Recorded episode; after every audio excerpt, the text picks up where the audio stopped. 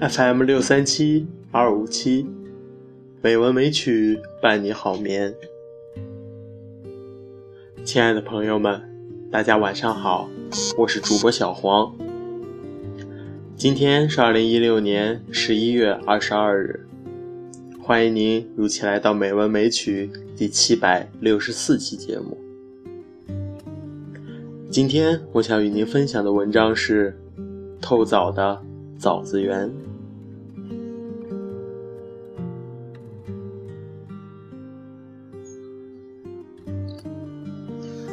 返乡的时候，我的长裤因脱线裂开了。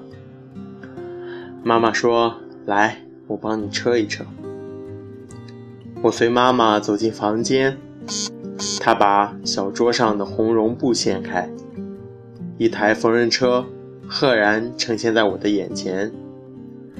这个景象震慑了我。这不是三十多年前那台缝纫车吗？怎么现在还在用，而且看起来像新的一样？妈，这是从前那一台缝纫车吗？妈妈说：“当然是从前那一台了。”妈妈熟练地坐在缝纫机前，把裤腿翻过来，开始专心地扯我裂开的裤子。我看着妈妈专注的神情。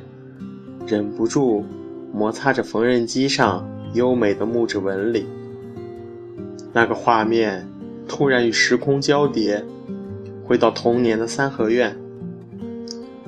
当时这台缝纫机摆在老家东厢房侧门边，门外就是爸爸种的一大片枣子园，妈妈忙过了养猪、耕田、晒谷。洗衣等粗重的工作后，就会坐在缝纫机前车衣服，一边监看在果园里玩耍的我们。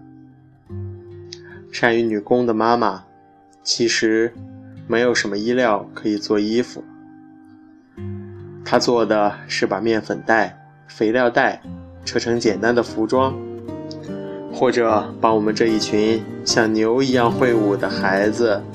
不撕破的衣衫，以及把太大的衣服改小，把太小的衣服放大。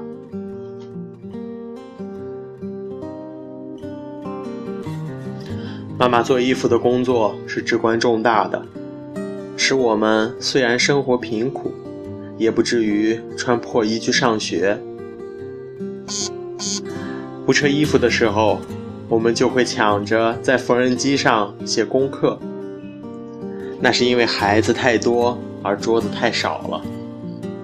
抢不到缝纫机的孩子，只好拿一块木板垫膝盖，坐在门槛上写。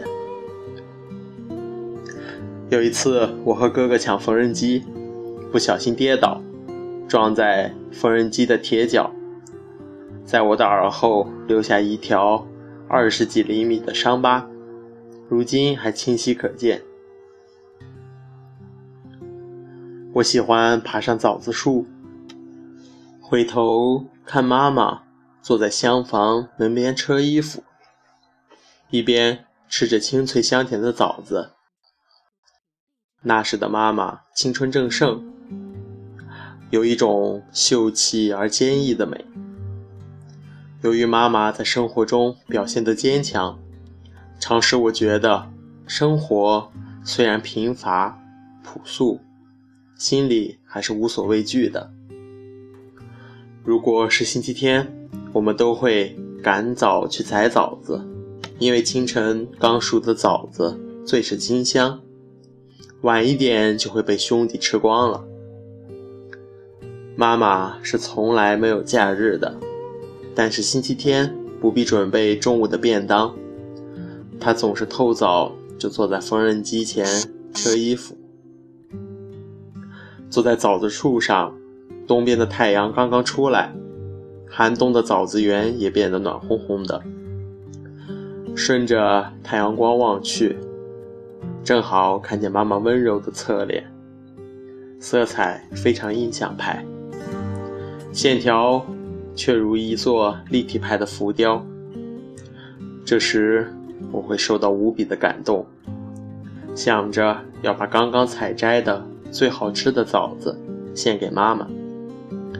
我跳下枣子树，把口袋里最好吃的枣子拿去给妈妈，她就会停下手边的工作，摸摸我的头，说：“真乖。”然后拉开缝纫机右边的抽屉，放进枣子。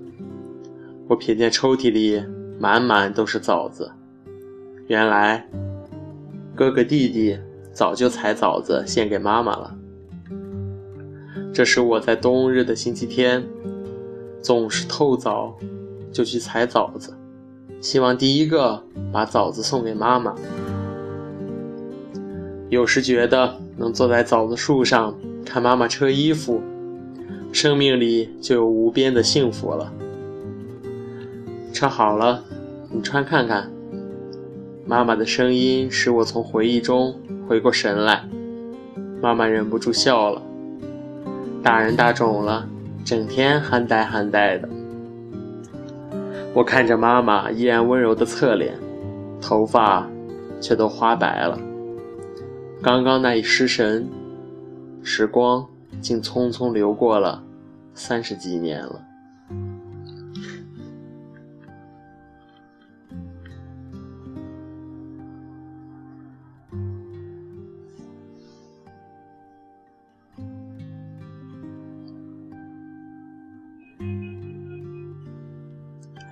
今天的配乐是愿望。